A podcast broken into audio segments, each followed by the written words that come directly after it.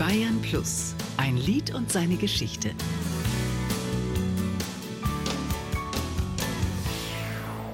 Immer wieder sonntags kommt die Erinnerung. Cindy und Bert und ihr Hit immer wieder sonntags. Ich höre die Bouzouki spielen. Ich singe den Titel immer bei jedem Auftritt. Der gehört zu mir, der gehört zu meinem Leben. Und ich muss auch sagen, ich singe ihn immer noch gerne. Das sagt Cindy Berger. Ihre Single immer wieder sonntags, die sie mit Bert, ihrem damaligen 2012 verstorbenen Ehemann, aufgenommen hat, landete im Februar 1973 in den deutschen Charts. Der hat unser ganzes berufliches und damit auch einen Großteil unseres privaten Lebens bestimmt. Wir wollten ihn ja nicht so gerne haben. Zunächst haben wir uns gewehrt, aber dann kamen die Verkaufszahlen.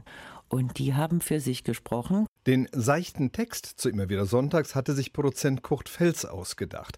Bert hatte damals ebenso wie Cindy lieber anspruchsvolle Balladen gesungen. Da kommt Fels und sagt, die Leute wollen euch nicht sehen mit Balladen, nicht mit tiefgreifenden Problemen, aber die wollen euch so sehen, wie ihr drüber kommt. Einfach das Leben lieben. Und da hat der den Koffer aufgemacht und sagt, ich habe hier ein Demo von Holländern und äh, habe einen Text dazu geschrieben und das war immer wieder sonntags. Und wir wollten das nicht singen. Da hatte Kurt Fels eine Idee. Kurt Fels hatte mit uns eine Vereinbarung getroffen. Er hat gesagt, singt den Titel, singt ihn ordentlich und äh, wenn er nicht euer größter Hit wird, dann könnt ihr immer bestimmen, was ihr singen wollt. Und darauf haben wir uns eingelassen und äh, er war dann der Bestimmer und das war ja nicht gerade zu unserem Schaden.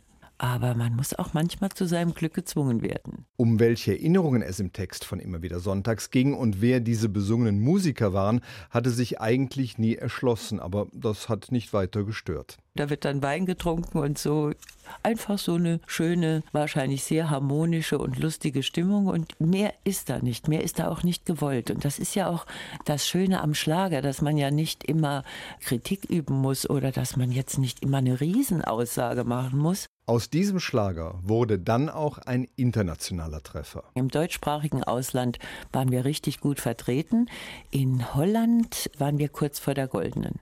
Ein Lied und seine Geschichte.